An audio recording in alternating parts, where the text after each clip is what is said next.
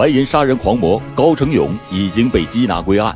他首次犯下血案是在1988年，但就在他犯案之前不久，河南洛宁县也出了个恐怖异常的杀人狂魔，其令人发指的恶行竟然惊动了时任中央政治局常委、中纪委书记的乔石。欢迎收听老欧讲大案血案系列之双面人魔，来源危言耸听。河南省洛宁县位于黄河一级支流，洛河的中游是豫西地区的农业大县，所属于洛阳市。一九八七年是河南省洛宁县人们切齿难忘的一年。不知道从什么时候起，一团恐怖的阴云整个笼罩了这座平日人们安居乐业的山城。大地在颤抖。林木在呼啸，居民们惶惶不安。街头巷尾，白天也很难看到女性的身影。滞销已久的钢筋、铁纱窗、大铁锁被一抢而空，人们甚至不问价格，买起就走。山城里的家家户户都在加固门窗、整修断壁残垣，唯恐有失。更有甚者，人们像突然回归原始部落那样。几户同室，居家合铺。一到夜里，整个山城行人寥寥，宛如鬼城。这究竟是怎么回事？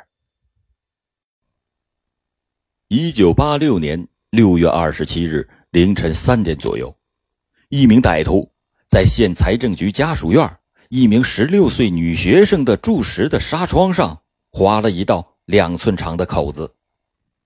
当女学生发现一条黑影在窗口一闪，急忙呼喊自己的父亲时，犯罪分子已经仓皇逃跑了。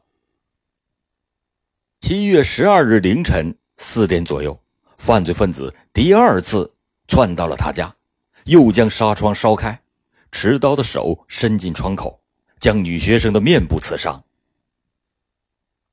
一九八六年七月十四日，也是凌晨三点左右。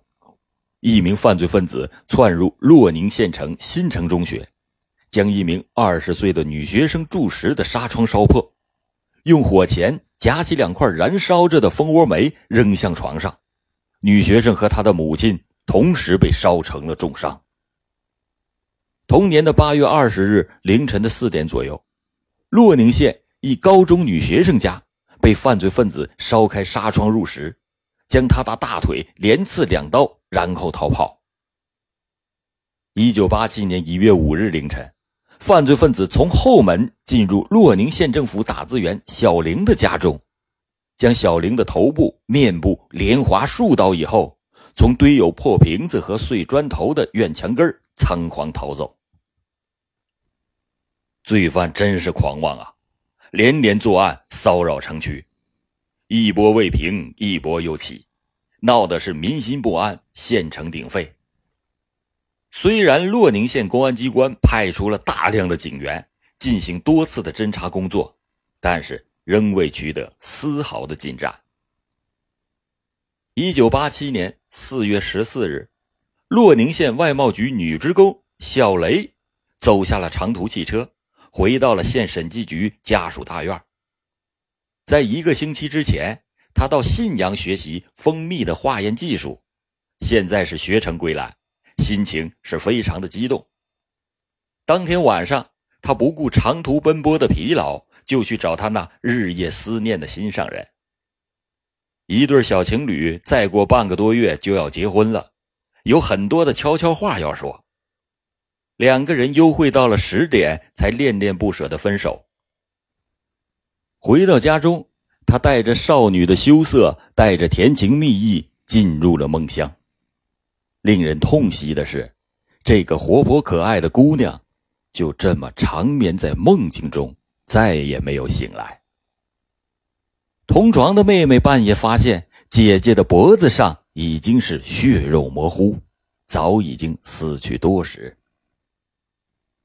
警方在他室外的纱窗上发现了一个用蜡杆火柴烧开的。倒七字形的口子，接着又在窗台上提取了一枚残缺的军用解放鞋印经过详细的勘查，发现小雷的尸体完好，没有被强奸的迹象，更没有搏斗的痕迹。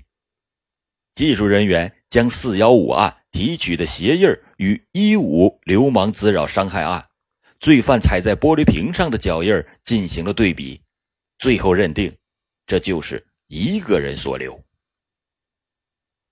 警方经过细致的分析，他们重新发现四幺五案与之前发生的十一起流氓滋扰伤害案具有诸多相同的手段和特点。第一，犯罪分子作案的时间一般都是选择在夜间和深夜。第二，犯罪分子有独来独往的习惯，也许这和职业有关。第三。犯罪分子大多都是用自带的刀子、火柴等作案工具。第四，作案条件，他喜欢选择有纱窗的窗户，烧成倒七字形状，然后入室作案。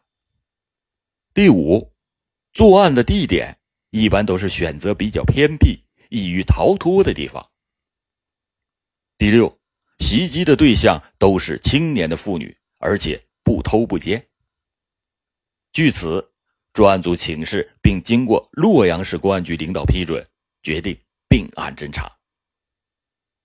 自此，该案定名为“四幺五系列流氓滋扰杀人案”。经过分析，警方认为，第一，案犯可能是大龄青年，或者是在婚姻恋爱上受过挫折而形成变态心理的人。第二，可能是受过打击处理，或者是违反了道德规范和政策遭到处罚、对现实不满的人。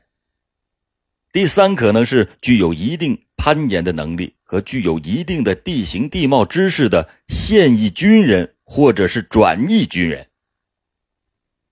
第四，作案的时间大都在零点以后，可能是职业自由，或者是无业，也或者是夜游神在作案。第五，发案的地点都是在县城的周围，罪犯可能是县城人，或者是居住地在县城的附近。警方认为，此案的案犯已经由伤人升级为杀人，社会的危害严重，必须尽早的捉拿归案。据此，警方制定并实施了以洛宁县为中心，在方圆二十里的范围之内全面排查。同时设置了二十八个点，配合六十多名公安干警和治保的干部蹲点守候的方案，网就这样悄悄的撒出去了。但警方没有想到的是，这仅仅是个开始而已。一九八七年七月二十五日凌晨三点，一个黑影出现在女营业员小张的床边。夜深人静。小张还没有睡意，正在闭目想着心事儿。她刚从远离县城的门市部请假回来，本来是想和丈夫亲热亲热，没想到白天斗了几句嘴，晚上两个人分床而卧。听到屋里有响声，以为是他过来了，心中暗喜。被单子揭开了，一只发凉的手在身上乱摸，同时手电筒也亮了。他连眼睛也懒得睁，只是往里侧了侧身子，让出个位置，心里憋着气，就是不吭声，看你能把我弄成啥样。谁知，就在这时，只觉腰间一凉，随之是一阵剧痛。他翻身睁眼，只见一把尖刀已经捅进了左腰。再抬头一看，眼前站着一个陌生人，惊恐。惶惑、痛苦一起袭来，他浑身发抖，大声的呼叫。上方的爱人闻声赶了过来，但是陌生人已经是逃之夭夭了。黑影虽然是消失了，但真面目总算是暴露了，他不是鬼，而是一个人。这个杀人狂魔并没有收手。一九八七年十二月十九日。小龚辞别了新婚的丈夫，到县医院陪护姐姐做结扎的手术。凌晨两点，也在睡梦中结束了生命。致命的刀口同样是在左腰的位置。经过公安机关技术鉴定和目击者提供的情况，凶犯是这么样一副模样：身高一米七左右，年龄在二十五到三十岁之间，浓眉大眼，体格粗壮，男性。然而，这样的描述太模糊了。洛宁县城以及周围的五个村庄。总人口将近三万，具有上述特征的男性青年有好几千，加上经常流动在县城的外地人员，总数要超过七千多人。公安人员就像撒网捕鱼，过了大网过小网，硬是将这七千多人中的可疑者一个不漏的过滤了好几遍。过滤的结果就是破获了重大案件八起，一般案件三十起。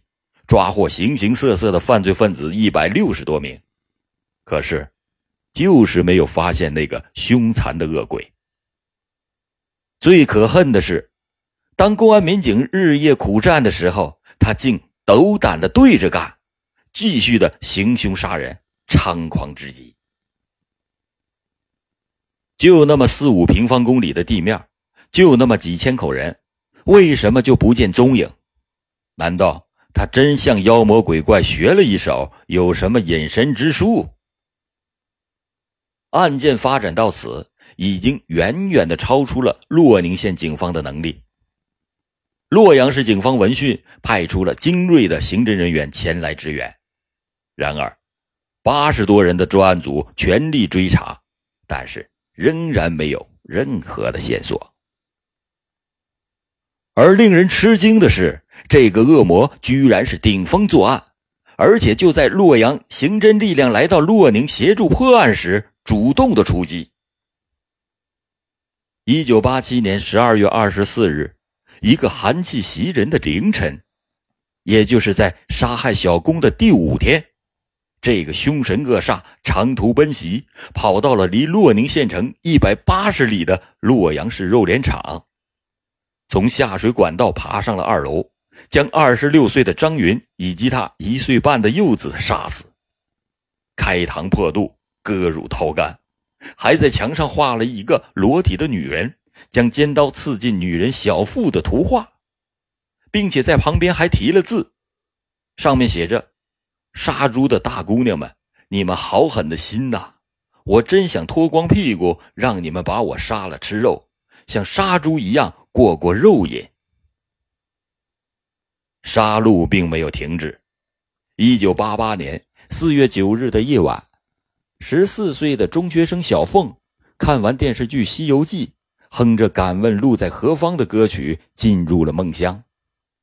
同样是一睡不醒，留在人们眼前的是一幅悲惨的影像：他的脖子被齐整整的砍断了，肚子也被人从左到右给剖开了。一九八八年四月十日凌晨两点，也就是中学生小凤被杀害后不久，魔影出现在城郊李青的床前。手电的青光刺醒了李青的丈夫。这个青年汉子发现了凶手，吼叫着翻身下床，准备拼斗。还没等抬起手来，只见刀光一闪，一柄尖刀捅进了李青的腰部。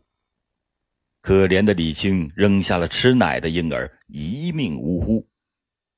青年男子怒不可遏，奋力的追赶，一口气追到了街心，但仍然没有抓到这个恶魔。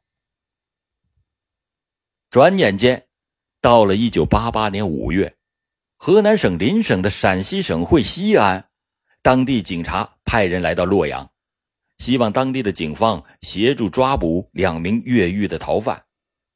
而此时，洛阳的警方已经是焦头烂额。负责接待的警察没聊几句，就谈起了本地洛宁县这几起系列变态杀人案还没有破，并且简单介绍了杀人者的手段。远道而来的西安警察一听就惊呆了。原来，一九八七年九月十六日和二十一日，西安灞桥区发生了两起杀害少女的案件，也是至今未破。而这两起杀害少女案，由于过于的残忍，经过层层上报，一直汇报到了当时中央政治局常委、中纪委书记乔石的案头。乔书记看了非常的吃惊，他要求公安机关全力的侦破此案，还老百姓一个公道。两地警方分析，从作案的手段来看，两地虽然相距八百多里，但作案的手段却异常的相似。西安警方和洛阳警方的相关领导经过简单的交流，决定成立联合专案组，全力的侦破此案。专案组成立后的第一件事，就是马上查西安灞桥与洛宁有什么联系。这一查，案件有了重大的进展。洛宁驻军是二炮部队的某旅，灞桥则是二炮工程学院所在地。这下排查的范围马上就缩小了。专案组内部商量了一下，要洛阳市公安局向二炮部队的旅部发出通报，要求排查灞桥命案期间到过西安的人。可案情需要保密，警方并没有告诉旅部这是排查杀人犯，谁又会想到部队可能会出现杀人犯呢？因此。旅部政治部有个值班的副主任，在没有向旅部领导汇报的情况下，就签字批准要求各营排查。查了一轮，各营回复说都没有查出有人在这个期间去过西安。专案组好不容易找到的线索又断了。可没过多久，事情就出现了戏剧性的转折。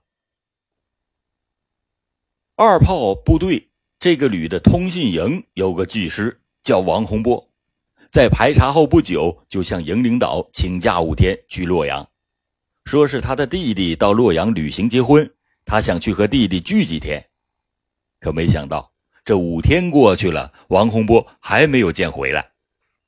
营领导感觉到有点奇怪，向旅里一反映，吕布也感到很奇怪。这上下一查，这才发现。王洪波家就是西安灞桥二炮工程学院的。政治部马上向公安局汇报，公安局也派人来取鞋印这一核对，现场留下来的就是王洪波的鞋印可是之前的排查就为什么失败了呢？原来，王洪波常年都在通信营营部值班，政治部发的排查通知，他是最先接到的。他一看情况不妙，就没敢向营领导汇报，自己就向政治部做了回复，然后就谎称弟弟来洛阳结婚，逃之夭夭。现在，让咱们看看这个王洪波的庐山真面目。王洪波，身高一米六八，体重六十八点五公斤，浓眉大眼，腰肥体壮。一九六一年十月。他出生于黑龙江省的木兰县，八岁的时候进入木兰一所叫做房修的小学。两年半之后，随从军的父母来到了大西北。随后的十几年间，他在西北数千公里范围之内转着圈的读书，履历表上也就出现了一连串的校名：武威六一小学、武威地区第一中学。西宁市第十二中学、西宁市第十九中学。十年寒窗，拿到高中毕业文凭一张，在一九八零年参加高考，名落孙山。同年十一月参军，在某军事技术学院学习了两年，当上了电台的台长，不久又成为了副连职技术员。他在杀人害命的同时，还读着三年制的函授大学，今年十月份就要毕业了。这是一个具有大专文化的知识型军官，而这时，他的父亲是西安二炮工程学院的教授，母亲仍然干着他的教师工作。可以说，个人的经历、家庭出身，即使是进行最苛刻的挑剔，也难挑出毛病来。所以，当公安人员确认他的鞋印和现场完全一致时，是重大的嫌疑犯时，部队的负责人大为的震惊，连连的摇头，说他作案不可能，绝对不可能。原来，王洪波不但历史清白，而且在领导和同志们的心中还是个大好人。旅部的负责人称赞道：“我是看着他长大的，和他一起入伍的十几个西安籍战士中，他是表现比较好的一个。”另一位负责人说：“部队一共四个技术员，王洪波是表现最好的一个。”那么。他好在何处？负责人说：“他好在工作负责，他值班最多，平时不外出。一九八六年以来，除了探家上寒大，值班啊全由他包了，值班就是他的主要工作。”一九八五年，奖励登记表上写着：“王洪波同志今年带领全台外出执行实习任务，严格要求，大胆管理。”机上工作全台三万五千组无差错，五月至七月搬家六次，没有损坏和丢失一件训练器材，各种表报文件资料齐全，受到各级领导的好评。一九八六年的一天，他带领着战士到洛河滩投弹，有个战士将手榴弹投到了水中，没有爆炸。有人说：“咱们走吧，反正也没事王洪波却反对，他说不行。于是他亲自下水，将手榴弹捞出，引爆了才离开。凡此种种，不能不令人拍手称赞。负责人还说，他好在作风正派，他平时反对讲下流话和低级趣味的话，他从来不议论女人，有时候就在值班室写写画画，或者是打打羽毛球，而且打得非常好。周围的人中难觅对手。在谈到他的特长和爱好时，他在自传中写道：“擅长钢笔画，爱好音乐，对战争、军事题材的小说、电影有特殊的嗜好，崇拜军事上有造诣、有名望的军人。这些也足以令人夸奖。好在艰苦朴素，他从不穿便衣。”总是军装加皮鞋，服装整齐。他出差到洛阳，不住招待所，只到茶社领张五毛钱的凉席。他到上海出差，干脆就睡在桥墩底下。被公安局发现，一查证件齐全。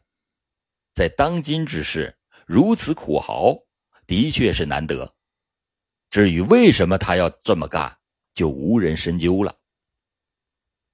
正因为如此。一九八四年、八五年、八七年，他三次受到嘉奖。一九八五年，他当台长的电台立了集体三等功。一九八五年五月，加入了中国共产党。一九八四年四月，晋升一级工资。从以上的现象可以看出，他真是个表现最好的一个。然而，事实是严峻的。事实证明，王洪波。不是最好的一个，而是最坏的一个，是个血债累累的杀人犯、杀人狂。他的种种表现只是伪装而已。正是因为伪装巧妙，一些令人啧舌的现象出现了。一九八六年五月二十四日，王洪波被转为正式党员。二十八天后，也就是六月二十一日。他就向小雷挥动了屠刀，惨无人道的开始了他罪恶的杀人活动。一九八七年七月二十五日，他杀伤女营业员小张。一个月之后，八月二十三日，上级为他晋升了一级工资，由行政二十三级晋升为二十二级。升级一个月之后，他又杀伤了一名女性，这实在是极大的嘲讽。古人说：“月运而风，楚润而雨。”王洪波披着人皮，办着鬼事儿，难道真的就没露出一点点的迹象吗？否。事实上，他的伪装并不彻底，许多反常的现象就发生在人们的眼皮底下。他这个人经常是早上不起床不吃饭，晚上吃夜宵。他说早上不吃是为了减肥，晚上吃饭是为了补充营养。他吃东西好关着门，别人就很少去找他。他吃羊肉串，一口气能吃掉二十串。他和别人打赌，一次吃下四十根冰棍吃得他浑身发抖。他冬天从来不穿棉衣，他画希特勒的头像戴在脸上，大摇大摆的走动，引得大家发笑。和他在一起工作的人们说，王洪波是个既内向又爱开玩笑的人，既幽默又是内心琢磨不透的人。当然，这类生活现象没有。也不可能引起人们的注意，倒是王洪波自己有过十分露骨的自白。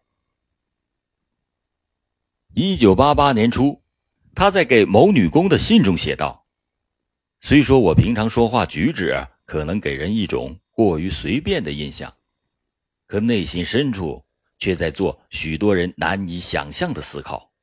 该考虑的问题太多了，谁知我心。”两个月以后，他在写给该女孩的绝交信中又说：“总有一天，你会发现和我断交是你的一种幸运。”这就是王洪波既隐晦又直露的自白。善良的人们，谁知此心？其实，这个一解之谜，答案早就出来了。